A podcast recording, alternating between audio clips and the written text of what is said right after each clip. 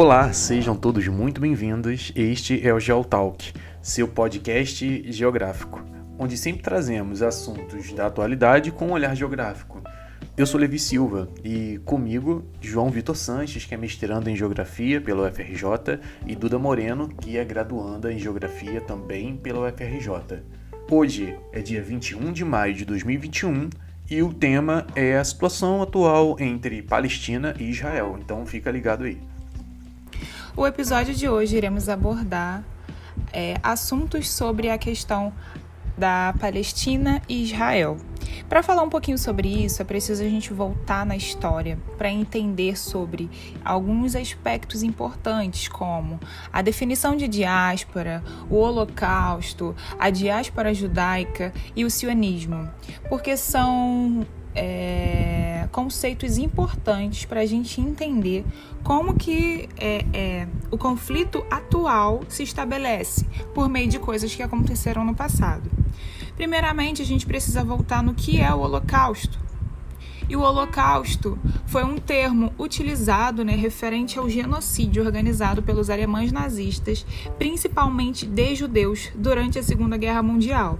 Os judeus e qualquer outra minoria considerada inferior pelos nazistas, eles eram sistematicamente agrupados, explorados até a exaustão.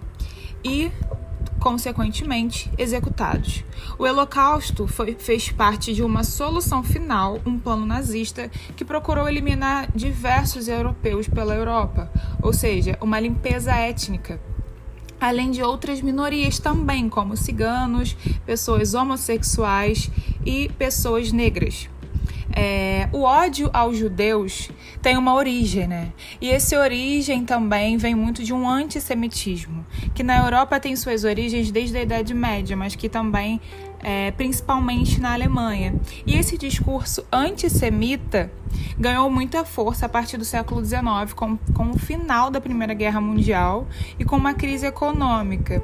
E esse discurso político austríaco, que muito parecido com o que a gente vive hoje, do Adolf Hitler, líder do nazismo, que ganhou o seu terreno a partir, né, seu, seu terreno, sua é, visibilidade, enfim, a partir da década de 1920. Bom, para falar um pouquinho sobre o que é a diáspora, a diáspora é a dispersão de um povo de uma grande concentração de pessoas saindo do seu lugar de origem e indo para outro.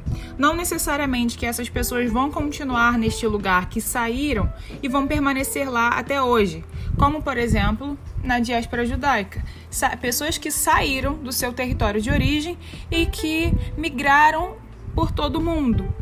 É, cabe entender que essa diáspora, esse deslocamento, é um deslocamento forçado, ou seja, não é somente o direito de migrar, não é somente o direito de transitar entre os lugares, mas estamos falando principalmente sobre pessoas que tiveram que sair do seu lugar de origem e ir para um outro devido a contextos políticos, sociais e econômicos, ou seja, um deslocamento forçado. É, e a diáspora judaica é, vem do, hebraico, né, essa palavra judaica, e essa, e essa expressão significa dispersão, expulsão e exílio, ou seja, é um termo que define as migrações do povo judeu, quase sempre por expulsão, ou seja, essas consequências da formação das comunidades judaicas. E aí cabe a gente pensar aqui um pouquinho que nas bibliografias é, um pouco mais rasas, digamos assim, todas elas apontam para uma diáspora judaica pautada na Bíblia, né, em que se divide primeira, primeira diáspora, segunda diáspora, terceira diáspora, mas que são bibliografias pautadas na ideia cristã, né, de, um, de, um, de, de toda uma cultura que foi pautada sobre é, a ideia de, de do, do que Nabucodonosor, enfim, muito pautado sobre principalmente o Primeiro Testamento, né, que aponta para uma ideia de uma terra prometida, enfim, esse esse exílio pautado sobre esta terra, essa cosmovisão de essa cosmovisão cristã, né? E aí já logo, logo passando a palavra para o João, eu só queria deixar aqui também uma, uma terminologia sobre o sionismo, né, que também é conhecido como sionismo político. E é um termo utilizado que se refere ao movimento político que surgiu na comunidade judia europeia no final do século XIX e que defendia a ideia da formação de um Estado nacional que abrigasse os judeus na Palestina. A partir dessa definição, a gente consegue entender e esclarecer quando que surgiu o sionismo, que ele não tinha apenas um caráter nacionalista, mas que também era um movimento movimento que visava colonizar definitivamente a Palestina. Então, a partir desses pontos de vista, a gente consegue entender que, já deixando um spoiler para as nossas possíveis conclusões, Israel não é um Estado tão bonzinho cristão como é pautado na Bíblia. E aí, agora eu passo a minha palavra para o João, e no final desse podcast nós iremos é, desmistificar um pouco esta ideia social de uma Israel cristã, de um retorno celestial a Israel, de tudo que essa, essa representação e principalmente a bandeira, né, um símbolo nacional de um território, traz agora que tem sido utilizado muito por igrejas evangélicas, mas que no final deste episódio a gente retoma para essa discussão um pouquinho mais acalorada, não é, João? Exato. Bom, mas para a gente poder entender também toda essa questão envolvendo o sionismo, né, a criação do Estado de Israel, a própria diáspora judaica e, sobretudo, os recentes conflitos que ocorreram nos últimos 11 dias né, entre Israel e Palestina, é necessário que haja um contexto histórico desses acontecimentos. Né? A Duda bem colocou essa questão da diáspora judaica, né, que é o gatilho que vai fomentar a existência desse conflito permanente desde 1948 nessa região. Né? Geograficamente falando, eu acho importante a gente situar a Palestina. Né? A Palestina é um território que fica localizado entre a Península do Sinai e o Egito, e é um território que historicamente foi habitado pelo chamado povo filisteu e cananeu. É, segundo a narrativa bíblica, né, que por volta do período de 1200 anos antes de Cristo foi paulatinamente ocupado pelo povo judeu. Né? Eu destacaria dentro desse período histórico dois acontecimentos muito importantes, que foi a primeira diáspora realizada pelo rei da Babilônia Nabucodonosor, que promoveu esse, essa expulsão forçada e deliberada dos judeus da Palestina para o restante do Oriente Médio em outras partes do mundo, e também durante a ocupação do Império Turco-Otomano, que vigorou desde o século XIX até o ano de 1918, portanto, com o fim da Primeira Guerra Mundial. É interessante notar que esses dois acontecimentos políticos eles vão promover um exílio forçado do povo judeu por todos os outros países é, próximos do Oriente Médio e também no Ocidente. Uma comunidade judaica muito forte vai se constituir em países como Estados Unidos, Inglaterra, outros países da Europa, e isso vai fomentar a existência de um movimento articulado, liderado é, é, por um escritor austríaco chamado Theodor Hessel, que vai ficar conhecido como sionismo. Então, o movimento sionista ele vai ter, como a Duda bem colocou, essa necessidade de construir uma comunidade judaica fincada ao território que seria esse território de Israel, mas o apoio ao movimento sionista é muito mais forte entre os países ocidentais e os judeus localizados no ocidente do que propriamente os judeus remanescentes na antiga Palestina. Então foi um movimento que nasceu de fora para dentro. Isso é super interessante para a gente poder compreender o apoio que as potências ocidentais dão ao Estado de Israel desde o início da sua concepção, até mesmo enquanto ideologia.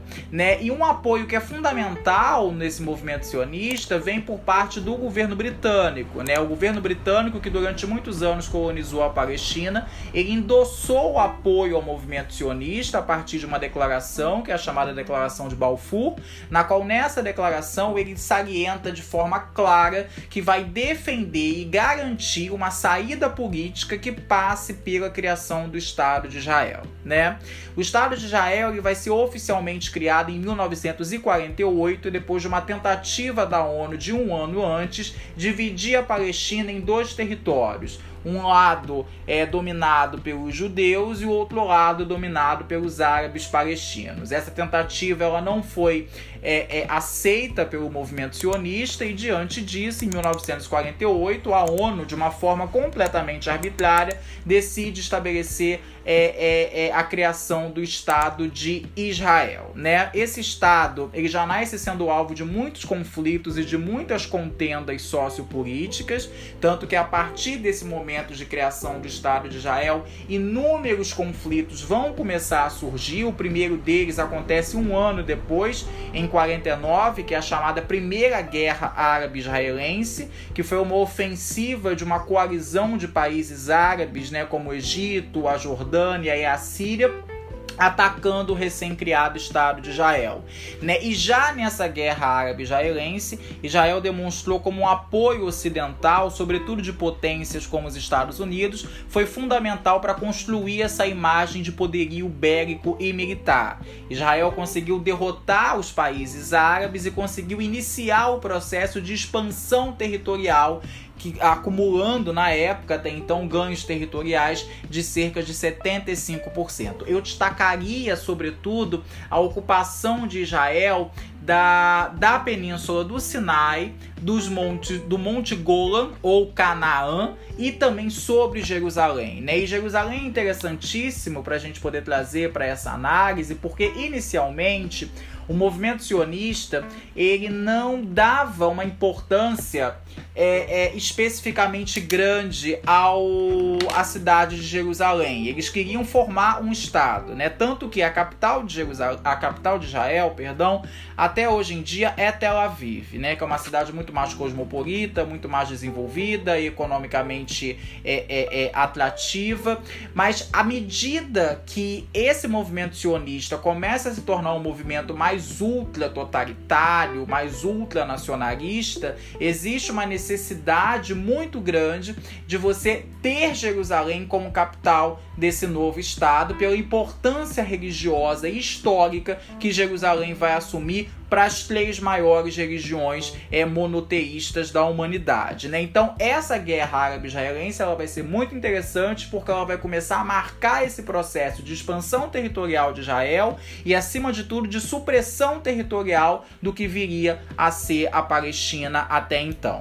A partir dessa guerra, inúmeras outras guerras vão acontecer. Eu citaria de forma muito clara e muito específica duas guerras em especial, que é a Guerra dos Seis Dias e a Guerra do Yom Kippur. A Guerra dos Seis Dias ela foi uma resposta a essa ofensiva israelense, né? A duas ofensivas israelenses, na verdade, além da Guerra Árabe-Israelense, a Guerra de Suez, né? E ela também juntou uma coalizão de países árabes, com destaque para o Egito e para a Jordânia, que tentaram novamente invadir Israel e, retomar os territórios controlados pelo Estado israelense. Né? Mais uma vez, Israel mostrou seu poderio político e ampliou em mais 20%, totalizando nesse caso mais que 80% de território ocupado até então da Palestina e também de países árabes. Né? E isso evocou de novo uma resposta militar ibérica por parte dos países árabes na guerra do Yom Kippur. Rapidamente explicando, Yom Kippur é um feriado israelense conhecido como Dia do Perdão, em que existe uma, uma tradição judaica de que ninguém faz absolutamente nada. Né? E nesse dia, especificamente, os exércitos eles foram pegos de surpresa pelos ataques aéreos dos países árabes e acabaram até então inicialmente perdendo, mas rapidamente recuperando é, é, os seus postos e, e, e dominando e ganhando a batalha.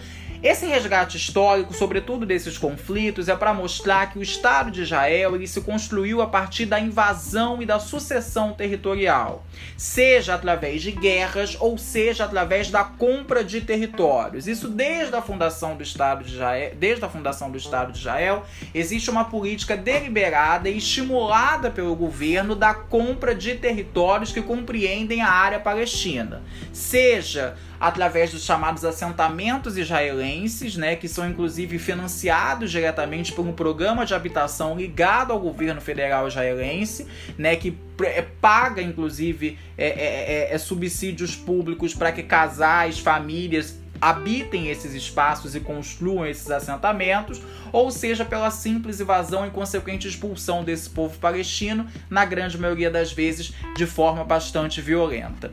É interessante, já para a gente poder caminhar para o final dessa análise histórica, salientar também que a Palestina ela tentou e ela tenta cada vez mais se opor a esse processo de apagamento e invasão pelo Estado de Israel, mais ou menos desde a década de 60. Eu acho que um momento interessante de pontuar é em 64, que é a criação da chamada OLP, que é a Organização para a Libertação da Palestina, que teve como principal e mais importante líder o Yasser Arafat.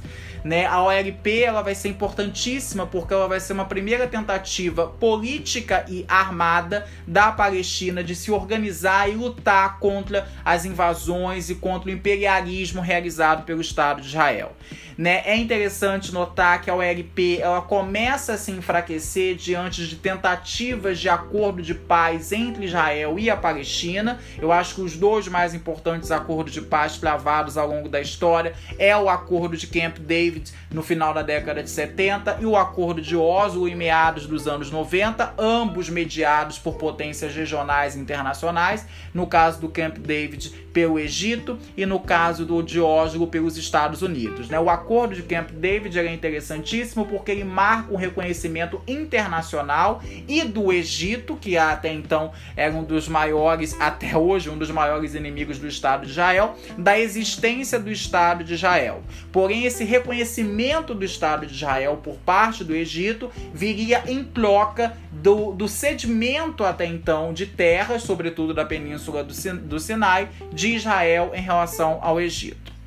E também o acordo de Oslo é muito importante porque ele reconhece a possibilidade de uma coexistência pacífica, ou pelo menos uma tentativa de coexistência pacífica, entre o Estado de Israel e um outro Estado satélite que ficou conhecido como Autoridade Nacional Palestina, né? E aí eu destaco mais uma vez a liderança do Yasser Arafat, que foi fundamental durante essas discussões do Acordo de Oslo para que a, a Palestina fosse reconhecido como um Estado pelo no mútuo, que tinha uma relativa autonomia e uma relativa dominação política e econômica de algumas partes do seu território. É que infelizmente no podcast nós não podemos exibir mapas, mas é gritante os mapas, né, desde a década de 40 até os dias de hoje, que mostram essa expansão territorial do Estado de Israel sobre a Palestina. E aí, para finalizar, eu queria três palavrinhas e três é, é, é, é, classificações básicas: Intifada, Ramais e Faixa de Gaza. Vocês que ouvem esse podcast, sejam geógrafos ou não, com toda certeza ouvem a faixa de Gaza, faixa de Gaza, faixa de Gaza. Atualmente, a faixa de Gaza é um estreito territorial que concentra mais de um milhão de pessoas, sendo a área mais densamente povoada do planeta. E ela é uma espécie, vamos dizer assim, de área de sobrevivência para os palestinos que continuamente é alvo de ataques por parte do Estado de Israel. Uma questão interessante da faixa de Gaza é que as, os palestinos que ali habitam, eles são executados por mísseis, por bombas ou por fome. Né? Existe toda uma política deliberada por parte do Estado de Israel de prover o subemprego, o desemprego, a fome, a miséria e reiterar a desigualdade social presente na faixa de Gaza. Então veja que é um Estado genocida, um Estado terrorista e que patrocina o assassinato deliberado de um povo. Né? Vocês também provavelmente devem ter ouvido bastante nos últimos dias o William Bonner Barbudo falar a respeito do Hamas. Né? O que, que é o Hamas? O Hamas é um braço político armado cujo Ocidente observa como um grupo terrorista, mas não, é um grupo político é, é legalmente aceito, que tem pautas muito importantes de defesa da autonomia e da liberdade do, do, do da Palestina e que é uma dissidência do que era a OLP.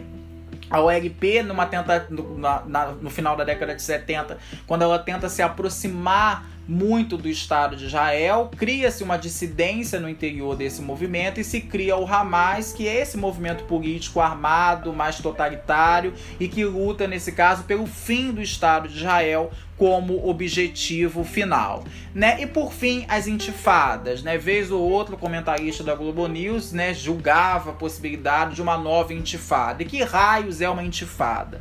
Né? A intifada, a primeira delas, ela foi é, localizada no final da década de 80, mais precisamente em 87, que foi uma revolução espontânea por parte dos palestinos contra o Estado de Israel, tacando paus, pedras e outros tipos de objetos que eles tinham pela frente, reivindicando as sucessivas invasões, os, os sucessivos assentamentos os sucessivos ataques que o povo palestino sofria é, pelo Estado de Israel. Então veja que é um conflito espacial, territorial, religioso, étnico, geográfico, onde nós temos um Estado ilegítimo, né, que tenta de maneira constante e politicamente deliberada assassinar um povo, seja diretamente através de conflitos ou seja indiretamente através de uma asfixia social dessa população. Então agora a gente vai tentar depois de conceitualizado, de contextualizado essa ideia envolvendo a diáspora e essa, digamos assim, é, é, é, linha histórica dos acontecimentos envolvendo a questão palestina, a gente vai tentar entender, se bem que é muito difícil, o que aconteceu nesses últimos 11 dias entre Israel e especificamente entre o Hamas. Bom, eu acho que é importante a gente falar sobre os acontecimentos históricos e culturais que aconteceram não só na última semana, mas no último mês de forma geral, que influenciaram também, tiveram, vamos dizer assim, um, um, uma influência sobre os ataques na, nos últimos 11 dias, né? É, um deles foi o Ramadã, que ele é conhecido como é o nono mês do calendário islâmico, mês onde o Ancorão sagrado foi revelado. Então é um mês para reflexão, purificação do corpo, da mente e do estado de espírito. E o Ramadã, que muitas pessoas que utilizam o Instagram visualizaram a figurinha do que o Instagram colocou para divulgação do Ramadã e tudo que estava envolvendo para, na verdade, uma divulgação né, desse momento. E algumas pessoas até se utilizaram dessa figurinha de forma errada para promoção, porque era uma figurinha que estava dando visibilidade para as pessoas. Enfim, mas o Ramadã, que ficou conhecido popular de forma um pouco mais popular, né, com o Instagram, mas é um momento em que as pessoas ficam em jejum da alvorada até o pôr do sol, sem comer nada, sem relação sexual com seu cônjuge, durante esse período de um mês. O Ramadã é mais que um jejum de comida, e sim da mente, de espírito. Eles fazem a quebra do jejum no pôr do sol, geralmente com tâmara e água, e depois do jantar. É um mês que se intensifica muito as boas ações, as orações e a caridade é o, a, a chave desse mês. Bom, o que isso tudo tem a ver com os ataques recentes, né? Muita coisa. É, a, a forma que, com que essa população, essa cultura tem de se expressar é como se fosse um ataque à vida. Eles não podem se expressar, é como se fosse tudo assim muito é, de forma com que eles não pudessem mesmo fazer e desenvolver as suas práticas é, religiosas e culturais, né? E aí, na, na, última semana, já estávamos comentando aqui no Geotalk que a gente deixou um spoiler né, sobre este episódio. E a gente comentou sobre um possível ataque que podia acontecer. Eles já estavam avisando sobre o esvaziamento dos prédios, as populações, para poder saírem do local. Mas que na verdade estava programado para acontecer no domingo. E no sábado, pela manhã, né, aqui no Brasil, a gente acompanhou pela manhã, aconteceu o ataque de forma estrondosa aos prédios, né?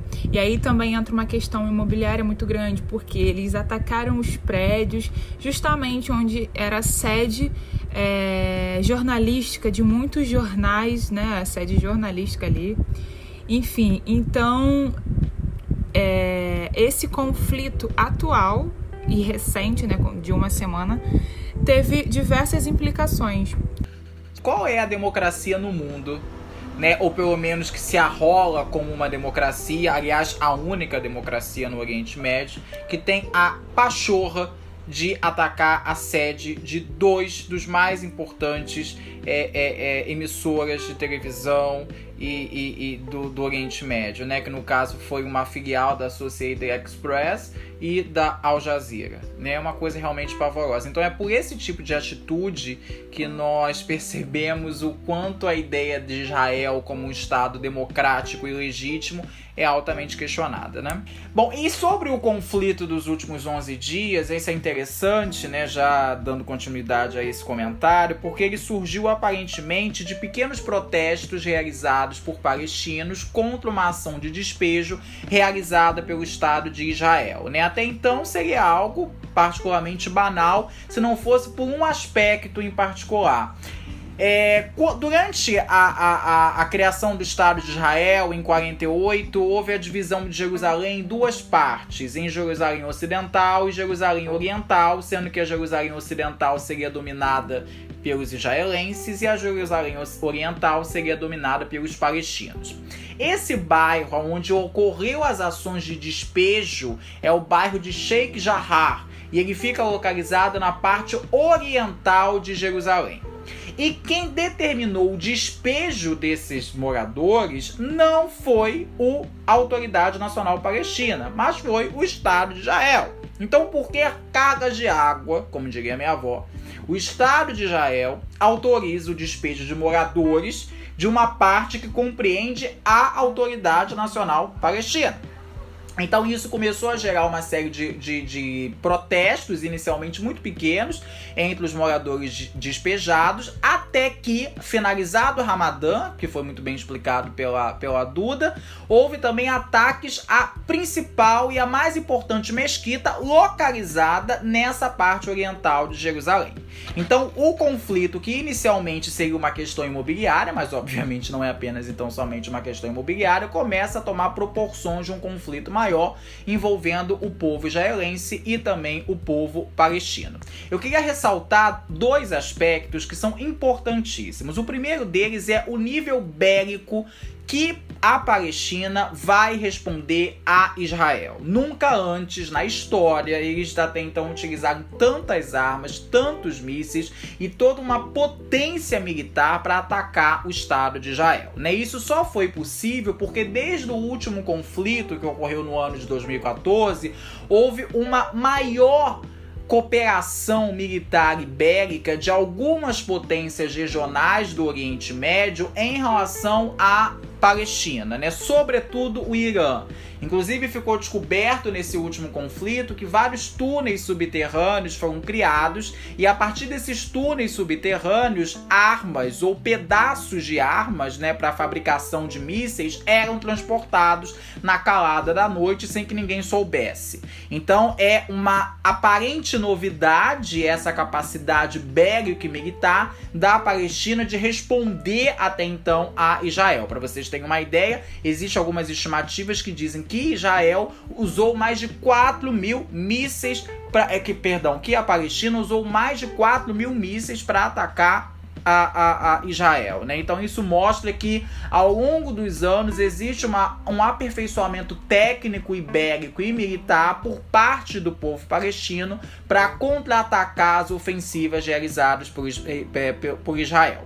Mas por outro lado, nós temos também, obviamente, o maravilhoso, digamos assim, estupendo sistema antimísseis de Israel, conhecido como Domo de Ferro, que tem essa capacidade de neutralizar, interceptar e prever ataques de mísseis a áreas populosas de Israel, né? Se existe uma estimativa de que cerca de 150 mísseis foram lançados, pelo menos metade deles ou a totalidade deles seriam interceptados por essa por esse grande domo de ferro, que é esse grande artifício de inteligência que prevê, neutraliza, intercepta a, a, a presença de mísseis. E é uma coisa realmente bastante assustadora em termos bélicos e militares, porque pela primeira vez na história desse conflito os mísseis lançados pela Palestina se aproximaram dos subúrbios de Tel Aviv, que é a capital de Israel.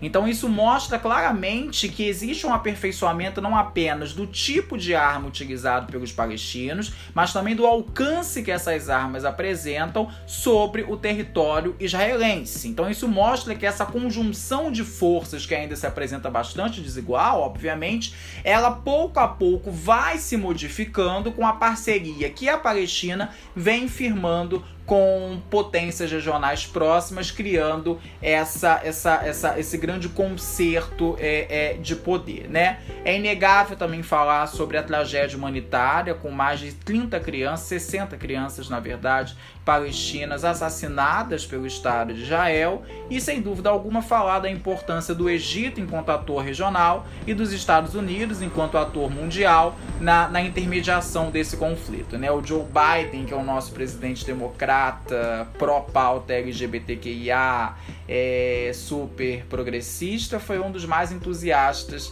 é, no apoio ao Estado de Israel e no genocídio que eles vêm praticando contra o povo palestino a cada dia que passa. Né? Então é interessante. Faço o que eu digo, mas não faço o que eu faço.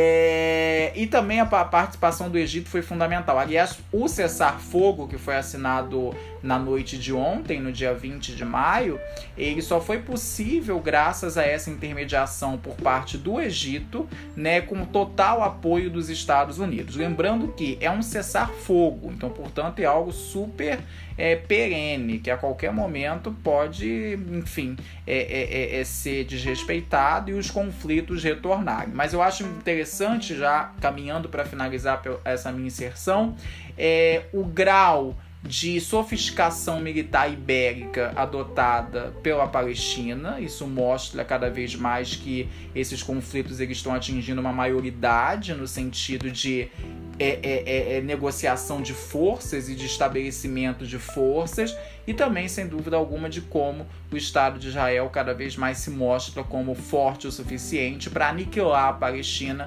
num estalar de dedos a qualquer momento, quando quiser. Eu acho muito interessante também a gente pensar sobre dois aspectos, né?